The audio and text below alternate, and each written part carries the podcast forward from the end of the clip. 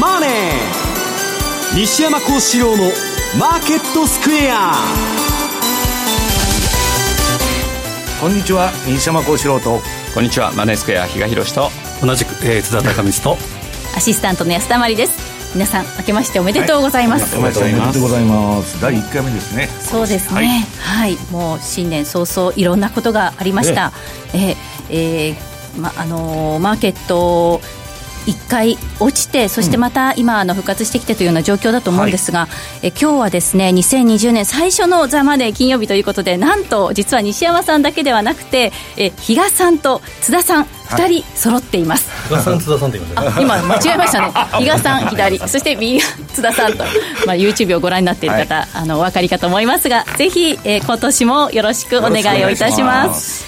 それでは金曜日の「ザ・マネー」進めていきたいと思います。まずどういったところからいきますかと言いますと比嘉さん、はい、この年始の動きどんなふうにご覧になっていますか？うん。ね、今日多分資料なんか見ると1月はなんとかショックみたいな感じの文字が出てきてるんですが、はい、毎年1月はいえそんなショックだったかなっていう感じの値動き、まあ下に行ってこいっていう感じで終わってるのと、はい、まあ為替に関してはほとんど動いてないというか相変わらず見慣れたところで動いてるなという印象だったので、えーはい、まあなんとかショックっていうことにはまだなってないのかなっていうそんな感じをイメージしてますけどね、はい、いやまあこれから来るんですよ。えそうなんですか、うん、これさんはどんなふうに？1月ってね、1週目と2週目とガラッと変わっちゃうんですよ。毎年。だから私はねあの、去年の年末までに利食いは進めたんだけど、はい、今回は売り推奨はしてないわけです。でそれはなぜかというともう行ってこいになるんです1周目は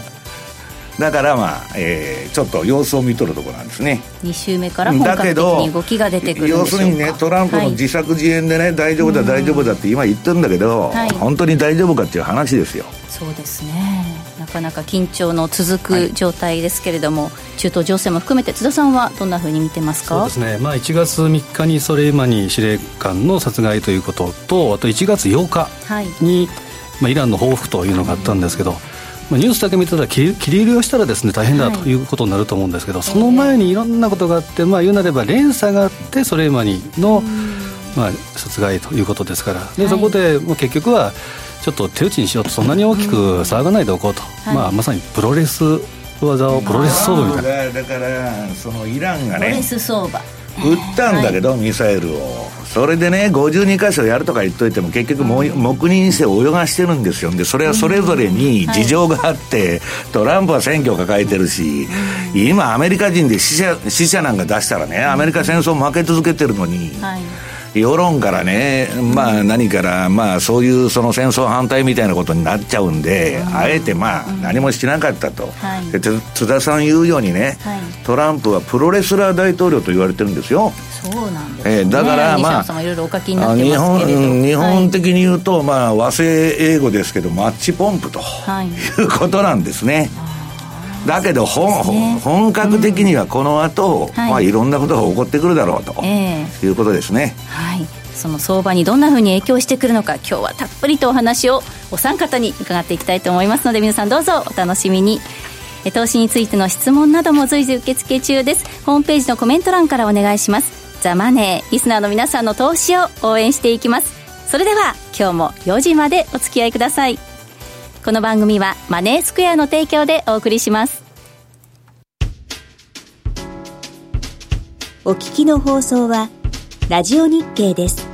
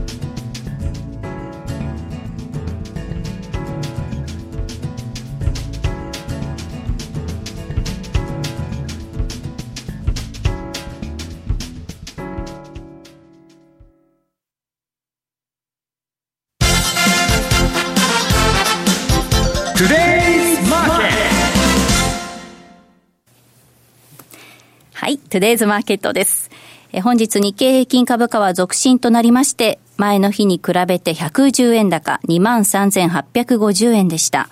そしてドル円相場は現在のところ109円50銭台、ユーロ円は121円70銭台で推移しています。さあ、この時間は、まあ、こう、2020年の見通しというところを聞いていきたいと思います。えまずは、ここは、足元のポイントについてですね、津田さんからでよろしいでしょうか？お、足元いきますか。はい。あれ？そうですね、えー、っとまあ、足元のマーケットに関してはですね、はい、先ほど言ったように、やっぱり1月3日の動きがやっぱり一番の、はい、えー、ポイントだと、うん、えー、いうことがあるんですけど、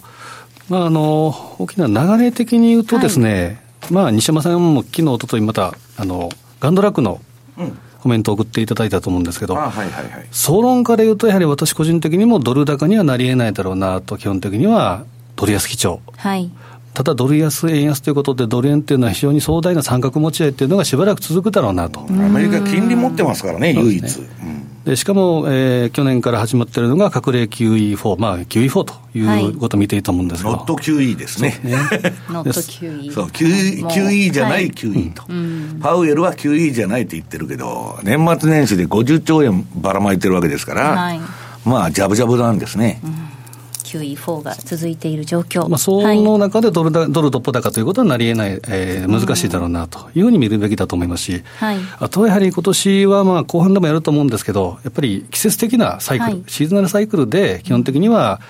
まあ法則的にトレードに乗ると、で、上げそうな時期に買う。で、動かなさそうには一回休むとか、うん、下げそうな時には例えば売ってみるとか、い。うことを、やはりまあデータにのっとって、粛々とトレードに励むというのがいいかなと思いますけどね。しっかりデータを見ながらであれば、落ち着いて取引はできそうですか、まあ、必ず当たるとかいう法則は絶対これはないんですけど、はい。それでもやはり確率の高いところに乗るっていうのは、まあ、西山さんもいつもおっしゃる通りで、はい、高ければ乗る、で高くなければ乗らない、もう本当にこれでシンプルにいけばいいと思いますけどね。うん、まあ、だからあんまりね、えっ、ー、と、ファンダメンタルズうんぬんなんて言ったって、今トランプが何言うかっていう話と、はい、地政学と中国の話しかないわけですから、でそれをね、トランプはね、プロレスラーですから、はい、いろんなアングルを仕掛けてくるわけですよ。で、上げたり下げたりして。えー、でね、私のとこにあの3日のその、バーンとその、えー、殺害事件とかあった時に、いろんなメールがもう殺到してるわけですよ。いろんなことが書いてあるわけ。はい、で、それはね、その、まあ、なんでこの時期にトランプがやったのかっていうのは、ちょっとみんな、ちょっと疑問ではあるんですけど、はい、要するにですね、えー、っと、結局ね、イランが得したと。今回のあれでは。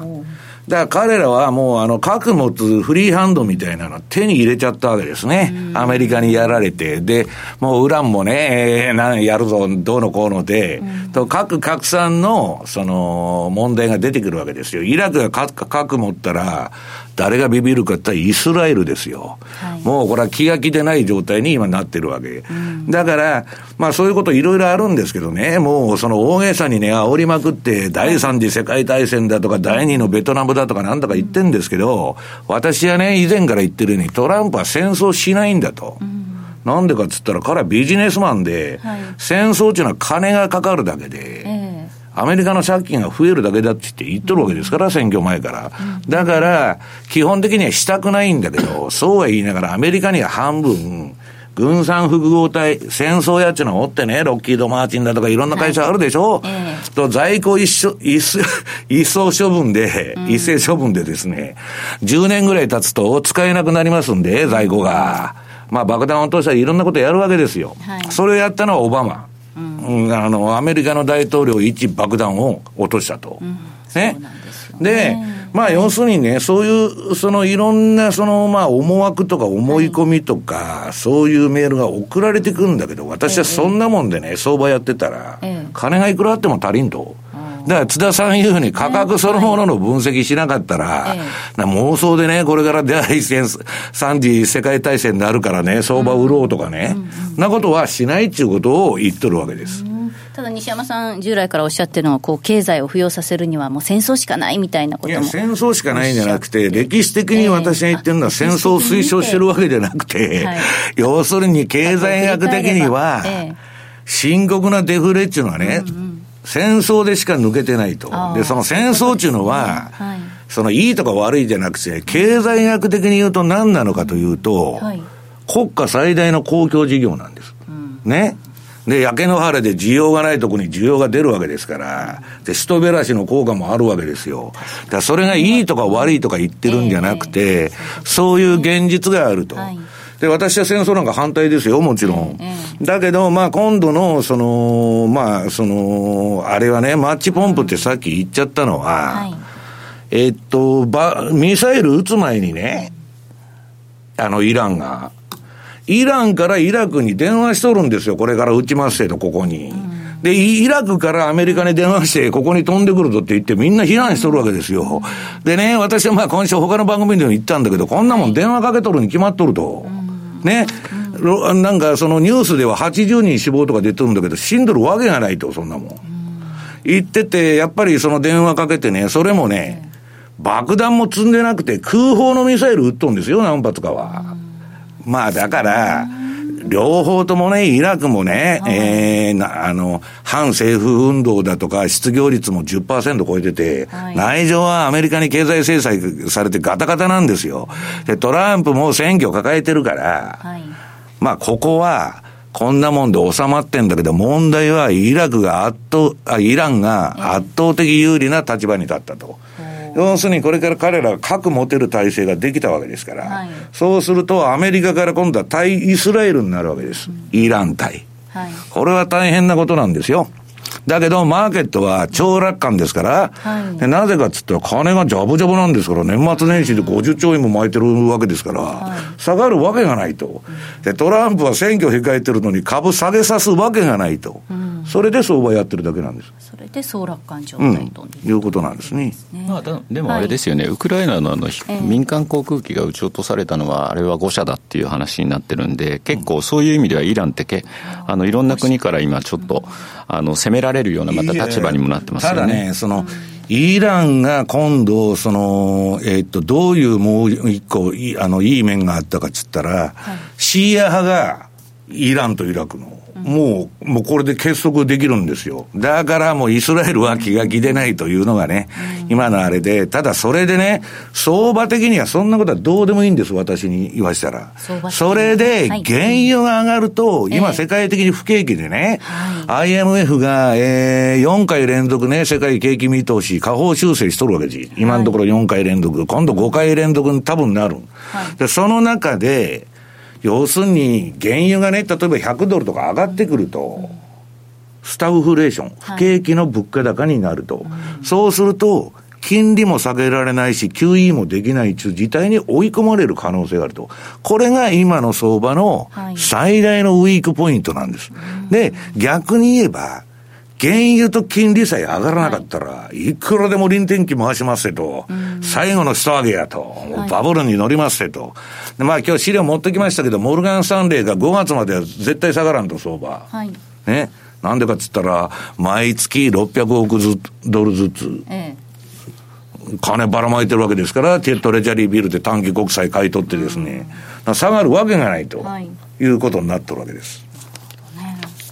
比嘉さん、いかがでしょうか、はい、この FX 為替相場にはどのような影響が動く動かないんでしょうか、この先も。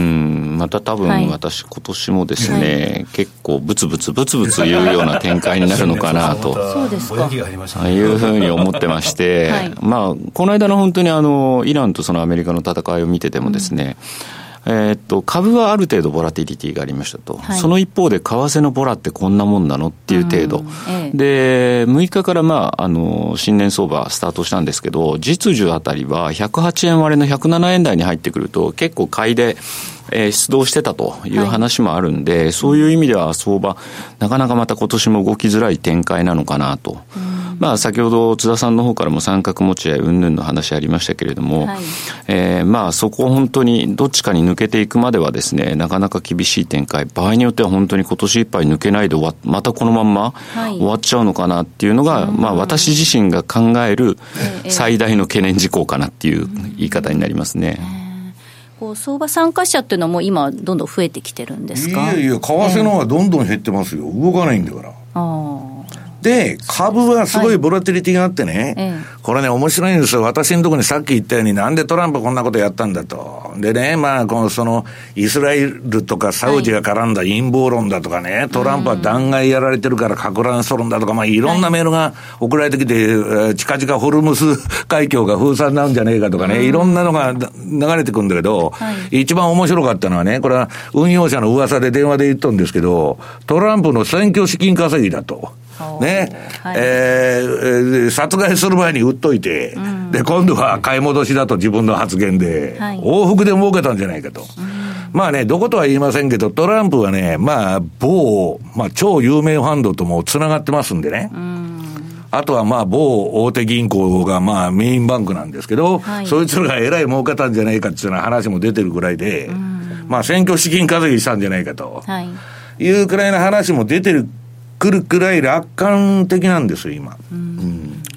だからまあ私はね、為替なんていうのは、さっき言ったようにもう結論が決まってて、利下げと QE やってんだから、本当は去年もっと売られなきゃいけなかったんだけど、アメリカ2%金利持ってますんで、で、他ゼロがマイナスでしょ。で、じゃあ、ドルダメだっつってマイナス金利のユーロ買うんですかと。銀行に金預かっといたら金取られるっていうことですよ、マイナス金利っていうことは。な通貨買えるかと、いうことになっちゃうわけですよ。だから、消去法で、まあドルは買われてるんだけど、ただトランプはドル安論者ですから、はい、そんな上もないだろうと。そうすると比嘉さんが言ってるように、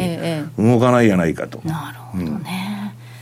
その辺どんなふうに動かないか、またこの2020年の相場展望も含めて、えこの後詳しく、え解説していただきたいと思います。えプロレスラー大統領トランプのマッチポンプと地政学リスクということでお話をいただきました。はい、以上、トゥデイズマーケットでした。マネースクエア2020年新しい年の新しい資産運用はぜひマネースクエアをご検討ください。マネースクエアでは FX 株価指数 CFD で中長期的な運用を行うミドルリスク、ミドルリターンの新しい投資スタイルをご提案しています。特許取得のオリジナル注文、時間を資産に変えるテクノロジー、トラリピはあなたの相場感をしっかり活かしながら、手間暇のかからない快適な運用をサポート。今なら、2019年の振り返りから、2020年のトピックスと見通しまでをまとめたスペシャルコンテンツ。大予想2020年の為替相場予想に基づくトラリピの仕掛け方を公開中。他にも2020年の運用を成功に導くためのサポートコンテンツを豊富にご用意しています。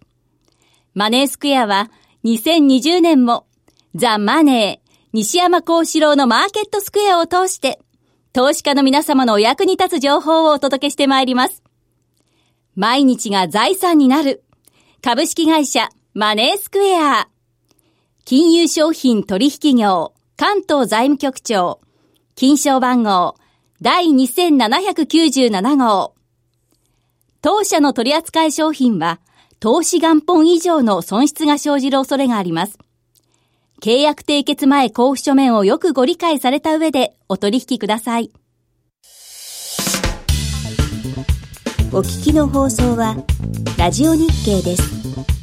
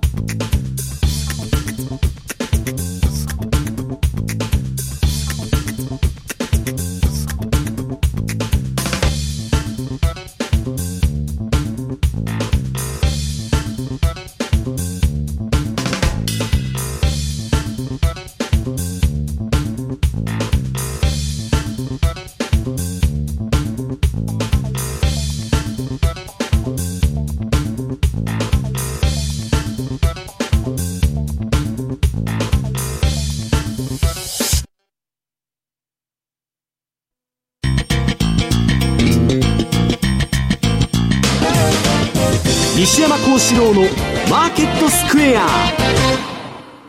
はい。西山幸四郎のマーケットスクエア新年初回ということで、まあ、注目して聞いてくださっている方も多いと思います。中東情勢緊迫化、相場2020年どんな風になっていくんでしょうか。このコーナーでは、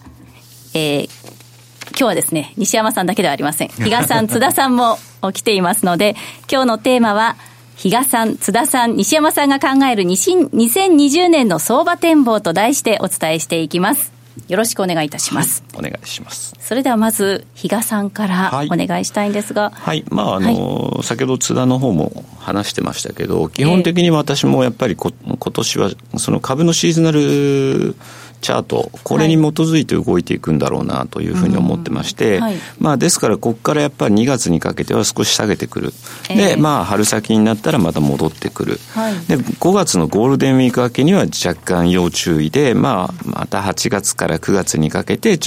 えー、また深い、ちょっと押しのあるようなですね、下げがあるんだろうな、で、まあ、大統領選、トランプ再選というようなことになってくれくるようであれば、また年末にかけて戻すと。いうようなですね、このパターンに落ち着くのかなというふうに思ってまして、まあ、じゃあそこはどこでつけるのっていうと、イメージ的にしてるのは9月か10月ぐらいにやっぱりその株なら株の下げっていうのが来るのかなというふうには思ったりもしてるんですね。で、どちらかというと2月とかあの年始の方の下げっていうのは、まあ基本的には限定的にとどまるだろう。というのも3月3日のスーパーチューズデーを控えて、それほど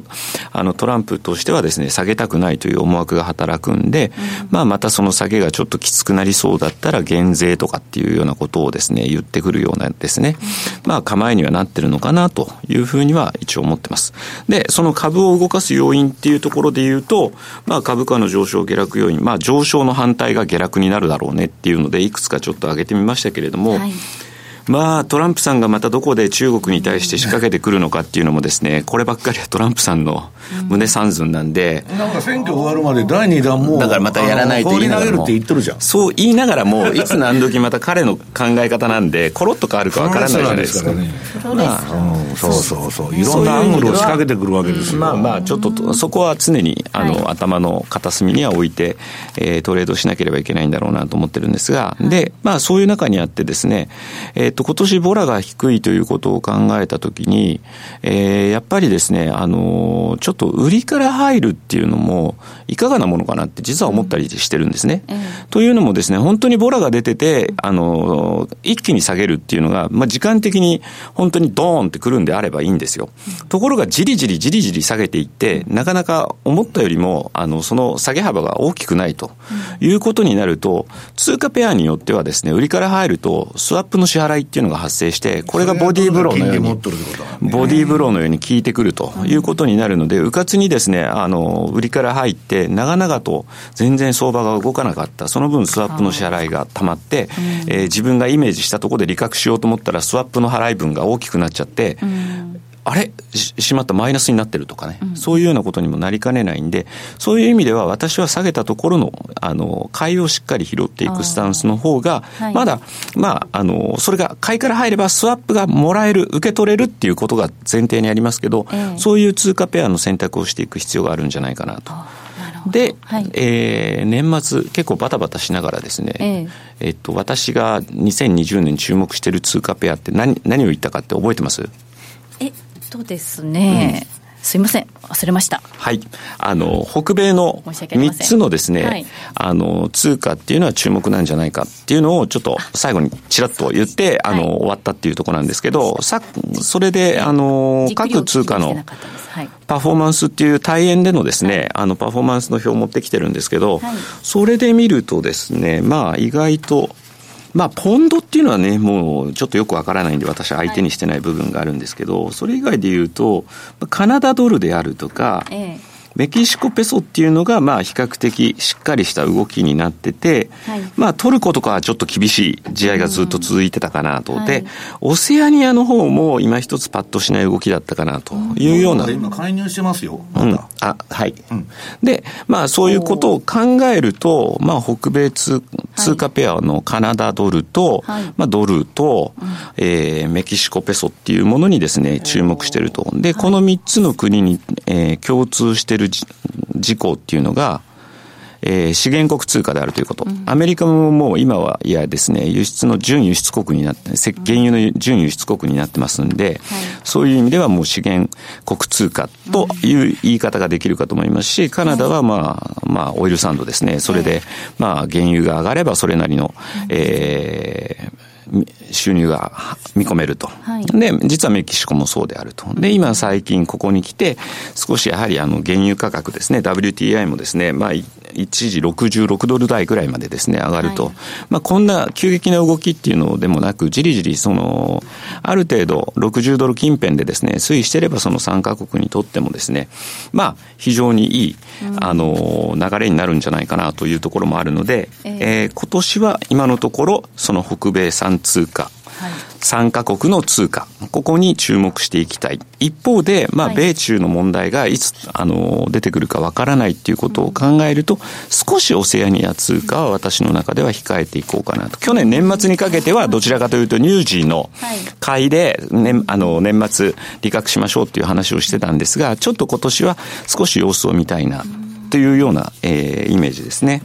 で、やっぱ今年1年を考える上で私がリスク要因として捉えているのは、まあ、いつ何時分かるか、あの、判明するか分からない地政学リスクっていうのも当然あるんですけど、やっぱり金利だと思ってます。先ほど西山さんは原油と金利の上昇というようなお話になってましたけど、私は金利がまたアメリカの10年債が2%を超えて一気に2.53とかっていうようなところに向かってくるということになったときには、それは株にとってもそれなりの反動っていうのは出てくるだろうなと。金利上がるとしたら、原油上がることによって上がるっていうシナリオしかないんですよ、今のところ。うん、そうですか、うん、そしたら原油を注目まあ、まあ、だからとりあえず原油が動かないと金利上がりようがないだろうと、はい、アメリカ借金だらけですから、はい、そんなもん金利なんか上げたらね、トランプはまたわーわー言うに決まってるじゃないですか、うん、それでも上がってくるとか。はい。原油が100ドルとか超えてきたらですよ。100ってでも想定できます、うん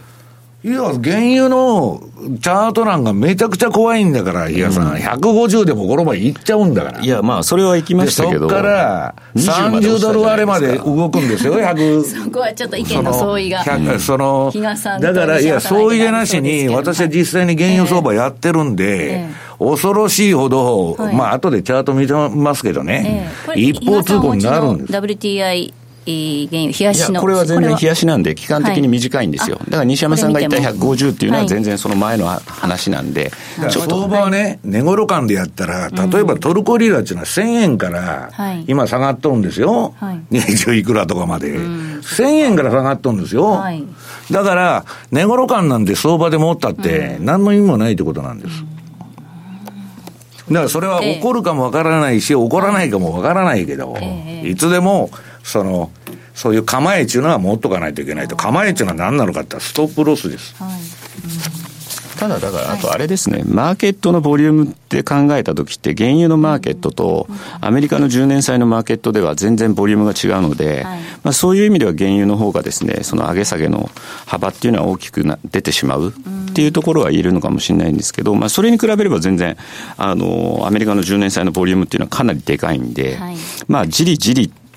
上がったり下がったりするわけなんですけど、そういう中にあっても、ここに来てちょっと、あの、昔のイメージのですね、10年債の値動きって、昔はもう0.01でも動けばですね、なかなか動いたねっていうような感じだったんですが、最近、それに比べればですね、確かに10年債のボあのボラも出てきてるような気がしてるので、そういう意味では少しまたその辺の、あの、マーケット環境っていうのも、債券のマーケットもだいぶ変わってきてるのかなっていうふうには思ったりもするんですけど、まあ、いずれにしても私はしばらく、えー、北米の3通貨ペアですね、ここを注目して見ていきたいなというのが2020年です。はい、ありがとうございます。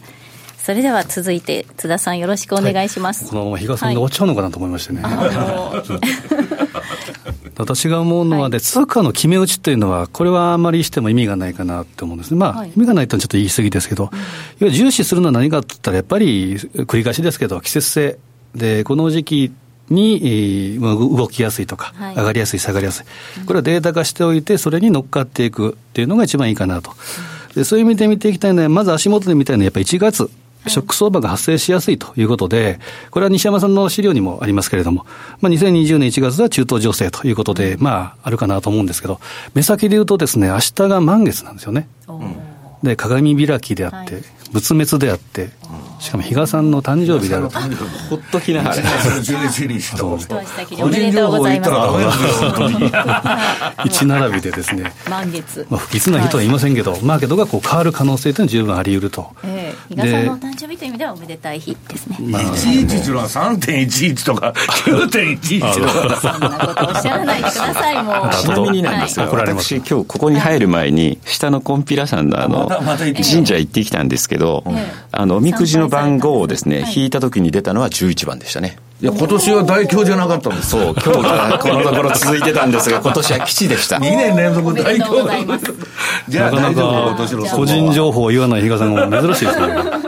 今年のでは1、1、明日、何も起こらないかもしれない、まあ、その辺ぐらいからマーケットは、このやっぱり1月3日のそのイライランの問題、はい、えー、それ今に、はいえー、なんかこう、マーケットが変わったような、マーケットのリスクオフみたいな感じがしますけど、何も終わってないということで、小出しは出てくると思うんですよね。ということは、マーケットの転換、はい、あとは、これも毎年言ってますけど、はい、9日から始まる恵比寿祭り。10日恵比寿恵比寿天井と。そうですね、恵比寿天井。このあたりはいろんな、まあ、あの、マーケットのその転換になりやすいということもあるので、やっぱり来週はちょっとその下向きも考えた方がいいかなと。で、えー、あとは日米の株価の月別の平均騰落率用。で、遠藤これ2019年の12月ということでちょっと更新したんですけど、まあ当然変わらず1月はへこみやすいというのがあります。はい、でそこで見たいのは3月、4月、特に3月は日経平均、4月はニューヨークダウが上がりやすい、上げやすい。うんで、気をつけるべきことは毎年そうですけど、5月、8月、このあたりは気をつけたいというのがあります。まあ、気をつけるというのは下へ行く意味で。はい、で次、通貨。えー、大変通貨でいうと、やっぱり1月は、えー、黄金の180日の中でも、やっぱり用心警戒の30日とか60日とかいうことがありますけど、うん、足元つまずきやすいのが1月。うん、ただ、これも特にゴールデンなんか見たらじわじわと上げてくる4月にかけてということは、1月は私服の時、つまり1回、えー、上上昇に行くまでの準備期間ということですから、押しめ狙いということでいいのかなと。はい、でそこでシーズナルチャートで5ドルっていうのは、なかなかあんまりお見せすること少なかったと思うんですけど、5ドルのシーズナルチャートを見ていくとですね、これが大体1月、まあ行ってこいということが多いんですけど、1月後半、これ年間通じても相対的にはボトムをつきやすいというふうな傾向があるんですね。はい、で年前半高年に4月後半につきやすい。で、また5月に1回ドーンと下げてから、7月の後半にも、えー、高値をつきやすい。まあだから8月安と11月から上がるっちゅう例のパターンだよね。ねあと5月もやっぱり安いということで気をつけたい。つまり1月末におしめがあったら5ドルを買っていって、4月には1回、えー、エグジットするというようなやり方もいいかなというふうに思います。まあ、それはあの順次てシーズナルチャート、円でも同じです、はい、円は円高に行きやすいというのがあるので、これはまあいつも見てください。はい、で、えー、まあこの大予想ということで、その二沢さんが振っていただいた今年のシナリオですけど、手間みそながら、また大予想ということで、当社のホームページ、マイページに上げてはいるんですけど、その下の、えー、一番下の、まあ、西田、えー、八代がある津田、私のところにドル円の展望ということで書いたんですけど、まあ、大きく言うと、もう口頭で申し上げた通り、ドル円というのは壮大な三角持ち合いを形成しているということで、そうなると、対象三角形型っていうことは、なかなかこう、まあ、すぐにブレイクしないと。はい。あのままいくと本当に年末、年後半、11月ぐらいまで、どんどんどんどんですね、ナローになってくる可能性あるので、今年、去年の8円の丸一線っていうのがドル円の高低差ですけど、それを下回る可能性って十分あり得ると。で、ただ三角持ち合いの対象三角形型っていうのは、上値抵抗とか下値指示を下回ったり、上回ったりすると、どーんと上に抜けたり、下に抜けたりするということがあるので、まあ、このあたりは注意が必要ではあるんですけど、そうなると、えー、次のページでいうと、三角持ち合いでいう、えー、ドル円のメインは104円から114円。まあ、もう少し狭いかもしれませんが、このあたりをメインに、えー、動いてくる。ただ、一つ言えることは上値が重いなということは言えるかなというふうに思うので、一つ参考にしていただければというふうに思いますね。はい。114で見てるんですね。え私104、112なんです。へえ。だから下は下は一緒ですね。下は一緒なんですけど、上はなんかやっぱまあなかなかいかないだろうなって感じですかね。そうなんですね。どちらを信じるかは皆さん次第です。何の番組や、どちらを同じ会社で戦いをしてるわけじゃないのでね。なんかどっかで聞いたセリフだな。多分ね、プロレスでね、反応したと思うんですよ、ね。なんか陰謀論の番組みたいじゃないはい。これは、はい。ということで、はい、はい、では続けて、はい、はい。ということですね。ですね。はい。うん、なるほど。まあまあ、そういうことで、これどっちに抜けるかというまあ、基本はまあな？ろ基本はやっぱり横ばいということですから、はい、まあ一番言うのはトラリピでワークしやすいということですから、うん。はい、いいと思いますね。はい、わ、かりました。ありがとうございました。では西山さん、はい、はい、えー、っとね、私の方から言ってるのは、えー、っと、まずね、連銀のポートフォリオは1月14日までに、4066兆ドルの市場最高値を上回ると、要するに、えー、て、えー、っと、資産を売却して QT、資産縮小しとったのが、はい、今、鋭角的にね、これ、安田さん、わーっともう金ばらまきまくっても、はい、こんな垂直に上がっとるじゃないですか。すね、だから株は下がるわけないと。はい、だから、あの、うん、えー、っと、例のイランの要人殺害事件の日の、引け後のニューヨークのね、えー、っと、CNN のホームページに、恐怖と欲望指数っていうのは出てるんですけど、えー、それもね、えー、93と。もう100が最高なのに全然落ちてないと。で、次にね、じゃあ、えー、っと、今のアメリカどう見てるか、ちょっと資料の、えー、っとね、1879年以降、経済の回復は29回あり、回復が継続した平均の月数は42ヶ月という資料があるんですよ。はい、で、これはね、えー、っと、平均、安田さん、その、えー、好景気、不景気の循環っていうのは、はい、好景気の平均は42ヶ月なんです。景気42か月っていうのは、まあ、えー、続いて、うん、いうのが平均なんだけど、今126か月までいってるわけですよ。もう、もう、もう、もう、むちゃくちゃな、あれで勝ってね、100なんだっけ、19っていうのは記録であったんですけど、それ抜いて、とにかくちょっとでも景気悪くなったら金ばらまくっていうのが、リーマンショック以降続いてるんで、こうなっちゃったと。じゃあね、不景気はどうなってるんだっていうと、次、株価が、えー、し、えー、あ、ちゃうわ。不景気がどうなってるのかというとですね、えー、経済回復に続く市場の縮小と。これはね、収縮？あ、収縮、うん、収縮。うん、これはね、えー、景気が42ヶ月平均で上がるんだけど、不景気の方は短いの。はい、14ヶ月で終わると。で、14ヶ月で短いんだけど、はい、不景気っていうのは落ち込みはひどいんですよね。好景気っていうのはじりじり上がっていくんだけど、んでドスンと下がる。だからリーマンショックだとか、IT バブル崩壊とかそういうのがあるんだけど、でそんな状況になってると。でね、今このジャブジャブの中で、ちょっとページ戻るんだけど、株価は4月から5月まで上昇すると。これはね、モルガン・スタンレーが予想している、あのー、上の方が SP500 の推移で、下がバランスシート。とにかくバランスシートで金ばらまいて、連銀のポートフォリオが大きくなればですね、株価も上がると。いう循環がずっと証明されてるわけだから、そうすると今年の6月まで臨転機回してね、えー、トレジャリービール、短期国債を、うん、えー、連銀がね、市中の銀行から600億ずる、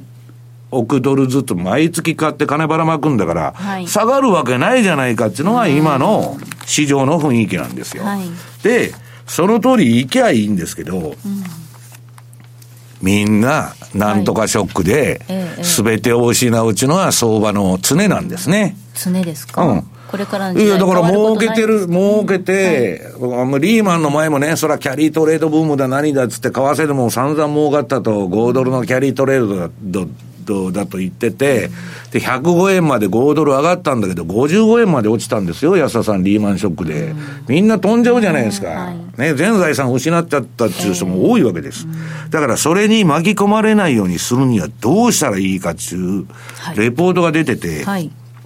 これがね、SP500 の年足チャート。グレーの線と、3年間の平均リターンと。で、これはね、えー、っと、この3年間の平均リターンがプラス10%に達したところで、はい、株はもう全部売りなさいって言っとるわけです。うん、で、逆にマイナス10%を割り込んだところで買えと。これはウォーレン・バフェット的逆張り発想なんですけど、はい、これをやったらね、今までの相場でではですよ、ええ、どうにか大暴落を回避できるんだと。いう、これが過去のマーケットの動きからの答えなんです。はい、で、えー、今言ったようにですね、えー、金利が上がらなくて、まあその前に原油が上がらなかったら金融も、金利もなかなか今のデフレの状態でね、世界的な実インフレで上がらないんで、えー、株どんどんどんどんバブル延命して上がるじゃないかと。いや、それはその通りなんだけど、はい、問題は今の地政学だとか変なことが起こったらね、例えばホルムズ海峡が閉封鎖されましたと。これ日本なんてね、消費税10%にして、ただでさえね、えー、税金とか工業料金だけアホみたいに上がっとるんですよ。え、世帯収入どんどんどんどん下がっとる中で、うん、ガソリン代とかそんな上がったら、地方経済なんか一発でアウトですよ。車社会。で。うん。はい、だから、要するに原油上がるってことは、世界に今 IMF がね、経済下方修正ばっかしとる中、はい、スタグフレーション中現象をもたらして、不景気なのに物価だけ上がると。そうするとね、原油を見といたらいいんだと。ええ、株が危ないかどうか、原油を見とけっていう話になるわけです。それが、えー、資料のですね、ニューヨーク原油の冷やし。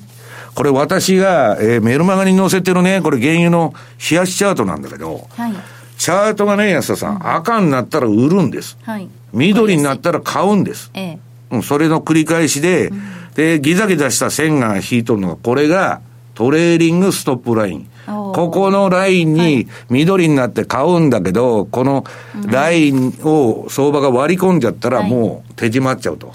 いうやり方で、売ったら逆ですよ。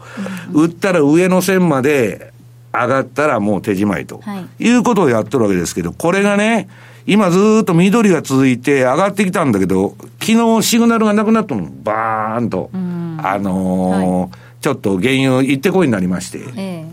ー、だうん。だから、今の状況では、なんてことはないんだけど、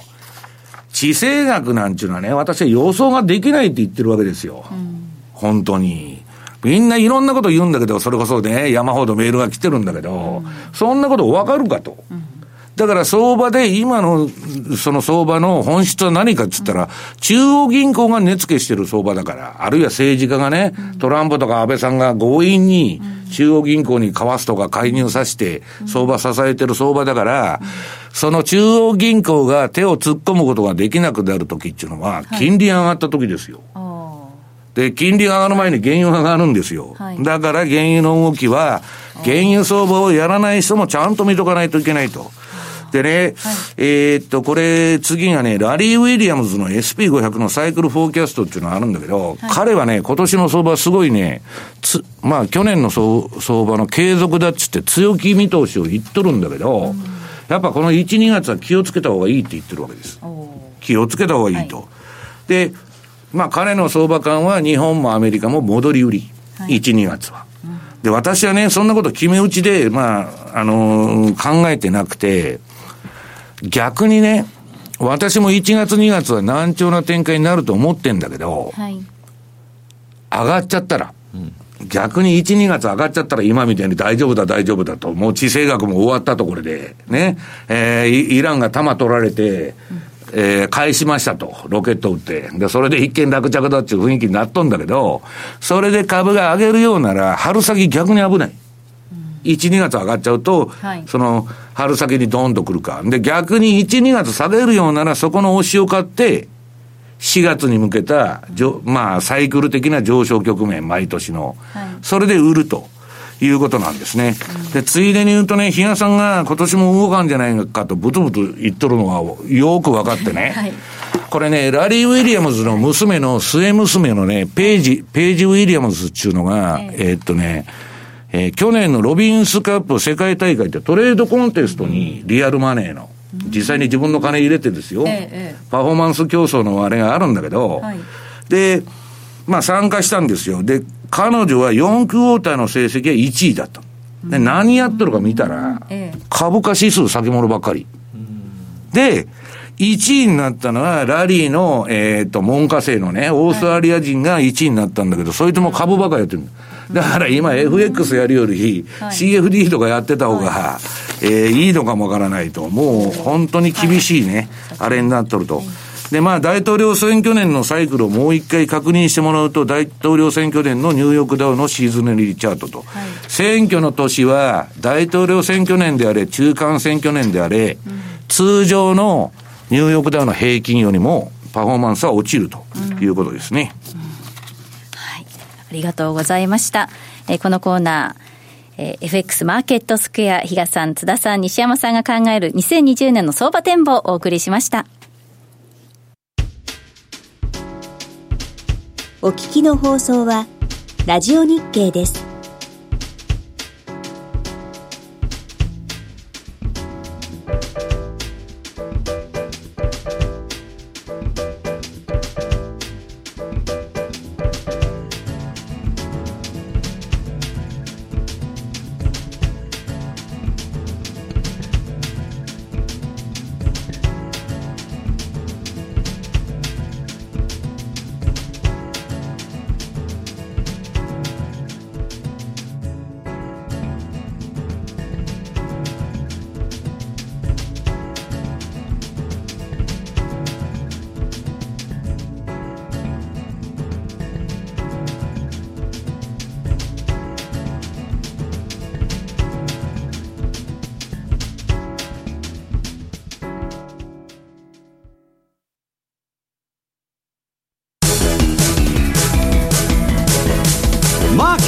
投資戦略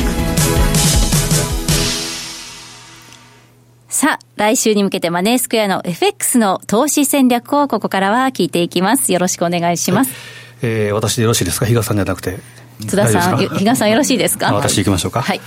まあ、ちょっとあの年始ということで、あんまりこの目先、まあ、当然来週大事なんですけど、ちょっと長めで見見ていきたいなというのがあって、はい、で原油先物のシーズナルチャート、これを用意したんですが、